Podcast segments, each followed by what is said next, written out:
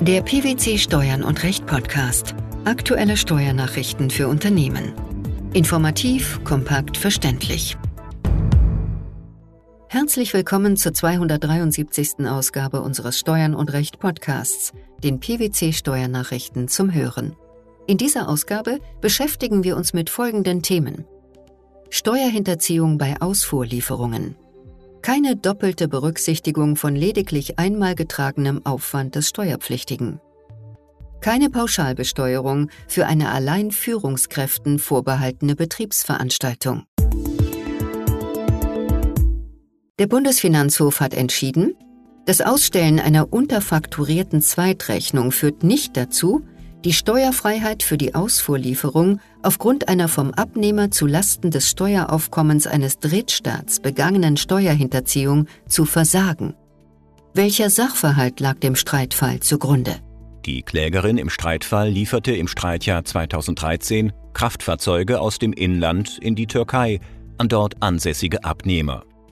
Sie nahm dabei die Steuerfreiheit für Ausfuhrlieferungen gemäß Umsatzsteuergesetz in Anspruch. Die Steuerfreiheit für eine Ausfuhrlieferung von 20 Kraftfahrzeugen für Umsätze in Höhe von 1.132.400 Euro wurde vom Finanzamt im Anschluss an eine Umsatzsteuersonderprüfung jedoch nicht gewährt. Das Finanzamt ging davon aus, dass die Fahrzeuge über eine Spedition zwar tatsächlich in die Türkei geliefert worden seien, die Steuerfreiheit aber im Hinblick auf die Missbrauchsrechtsprechung des Europäischen Gerichtshofs zur Mehrwertsteuersystemrichtlinie zu versagen sei, da sich die Klägerin aktiv an einem Betrugsmodell beteiligt habe. Wie kam es zu dieser Einschätzung? Nach dem Dafürhalten des Finanzamts habe die Klägerin durch die Erteilung unterfakturierter Zweitrechnungen, die das Entgelt im Vergleich zu den zutreffenden Erstrechnungen nicht vollständig ausgewiesen hätten, die Begehung von Steuerverkürzungen im Empfangsstaat ermöglicht. In der Türkei seien mit diesen Rechnungen die Sonderverbrauchsteuer ÖTV und die Umsatzsteuer KDV bei der Einfuhr hinterzogen worden. Die hiergegen eingereichte Klage vor dem Finanzgericht Köln blieb ohne Erfolg. Wie bewertete der Bundesfinanzhof die Sache? Die BFH-Richter haben der Revision stattgegeben und die Entscheidung der Vorinstanz aufgehoben. Ausfuhrlieferungen sind gemäß den einschlägigen Regelungen des Umsatzsteuergesetzes sowie den im Umsatzsteuergesetz bezeichneten Voraussetzungen steuerfrei. Es steht der Steuerfreiheit nicht entgegen, wenn der Lieferer bei der Ausstellung einer beispielsweise unterfakturierten Zweitrechnung für die Ausfuhrlieferung wusste oder hätte wissen müssen, dass der Abnehmer mit dem gelieferten Gegenstand eine Steuerhinterziehung zu Lasten des Steueraufkommens eines Drittstaats begeht. Dem Umsatzsteuergesetz ist keine derartige Voraussetzung zu entnehmen. Sie ergibt sich auch nicht aus der Rechtsprechung des Europäischen Gerichtshofs. Ebenso wie die fehlende Identifizierung des Empfängers ist auch das Ausstellen von Rechnungen der hier vorliegenden Art nicht geeignet, die materiellen Voraussetzungen der Ausfuhrlieferung und damit die Beförderung oder Versendung des gelieferten Gegenstands in das Drittlandsgebiet in Frage zu stellen. Für den Fall, dass die Voraussetzungen der Steuerbefreiung bei der Ausfuhr gemäß den Regelungen der Mehrwertsteuersystemrichtlinie und damit die Verbringung der Gegenstände aus dem Zollgebiet nachgewiesen sind, weist der Europäische Gerichtshof aber darauf hin, dass für eine solche Lieferung keine Mehrwertsteuer geschuldet wird und grundsätzlich keine Gefahr eines Steuerbetrugs oder finanzieller Verluste mehr besteht, der die Besteuerung des Umsatzes rechtfertigen kann. Was bedeutet das in Bezug auf den Streitfall? Das bedeutet, dass das Ausstellen einer unterfakturierten Zweitrechnung für eine Ausfuhrlieferung nicht zu einer das Funktionieren des gemeinsamen Mehrwertsteuersystems gefährdenden Steuerhinterziehung führt, wie sich aus den zwischen den Steuerbefreiungen für innergemeinschaftliche Lieferungen und für Ausfuhrlieferungen bestehenden Unterschieden ergibt. Von einer Einholung eines Vorabentscheidungsersuchens an den Europäischen Gerichtshof sieht der Bundesfinanzhof ausdrücklich ab, da nach seiner Auffassung keine Zweifel an der zutreffenden Auslegung des Unionsrechts bestehen. Bestandskräftig, zu Unrecht als sofort abziehbarer Erhaltungsaufwand geltend gemachte Anschaffungskosten führen zu einer Minderung des Volumens der Absetzung für Abnutzung und stehen insoweit einer Weiterführung der Absetzung für Abnutzung entgegen. Dies hat der Bundesfinanzhof entschieden. Welcher Sachverhalt lag dem Urteil zugrunde? Die Klägerin ist eine GBR, die Einkünfte aus Vermietung und Verpachtung erzielt. Im Dezember 2008 erwarb die Klägerin für eines ihrer Vermietungsobjekte Klimageräte, die in die sich auf dem Grundstück befindliche Immobilie eingebaut wurden. Die Klägerin nahm sodann die Klimageräte in ein Anlagenverzeichnis auf und verteilte die Nettoanschaffungskosten im Wege der Absetzung für Abnutzung über einen Zeitraum von zehn Jahren. Die Klägerin machte in ihrer Erklärung zur gesonderten und einheitlichen Feststellung von Besteuerungsgrundlagen für den Veranlagungszeitraum 2009 einen Abschreibungsbetrag von einem Zehntel der Anschaffungskosten der Geräte als Werbungskosten geltend.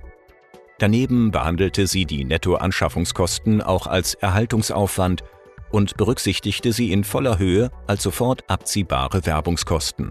Beanstandete das Finanzamt die doppelte Geltendmachung? Nicht sofort.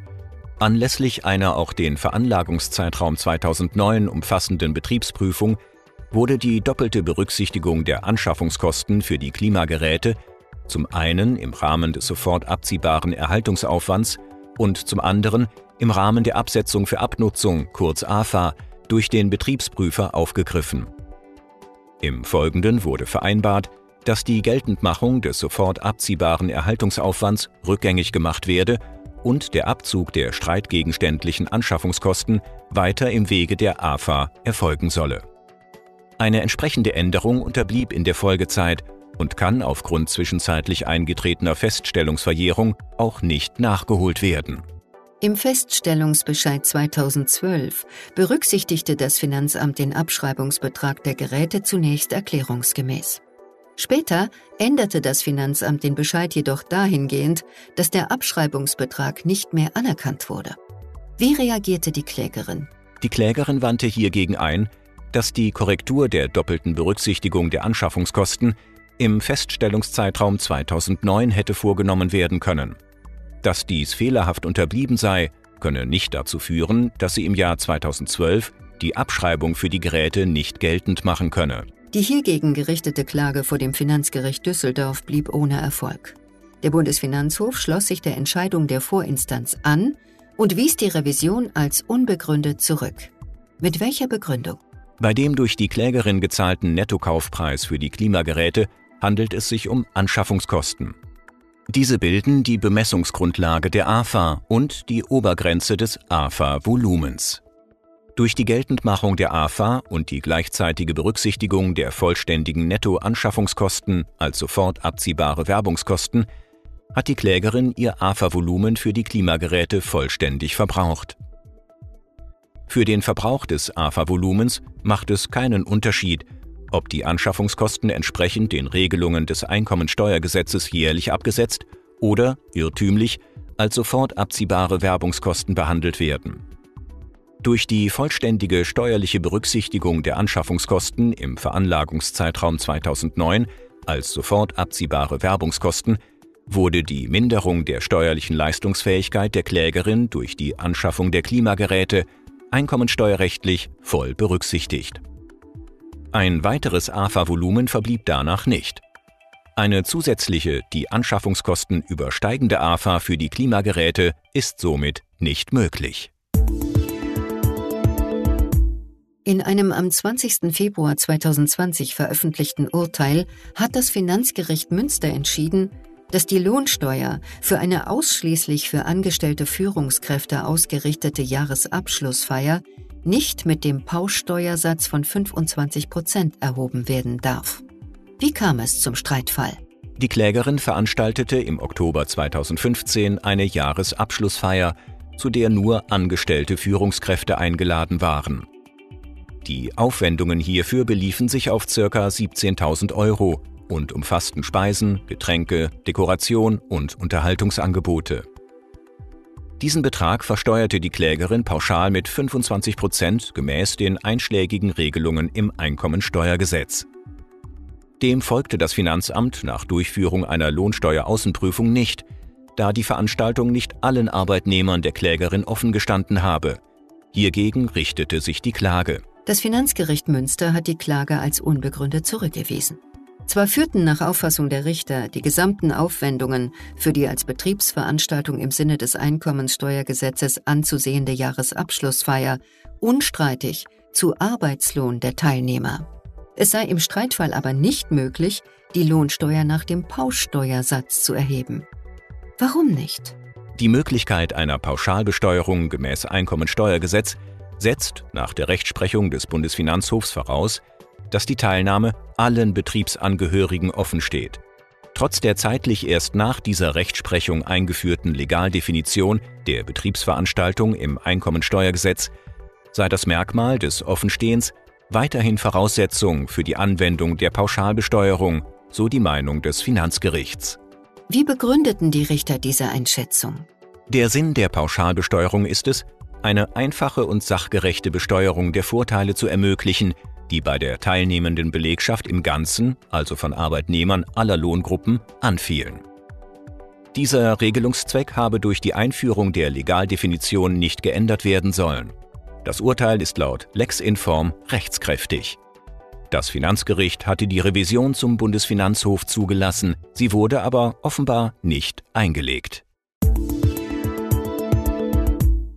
Steuerhinterziehung bei Ausfuhrlieferungen, keine Doppelberücksichtigung von nur einmal getragenem Aufwand sowie keine Lohnsteuerpauschalierung für Betriebsveranstaltungen mit eingeschränktem Personenkreis. Das waren die Themen der 273. Ausgabe unseres Steuern und Recht Podcasts, den PwC Steuernachrichten zum Hören. Wir freuen uns, dass Sie dabei waren und hoffen, dass Sie auch das nächste Mal wieder in die PwC Steuernachrichten reinhören.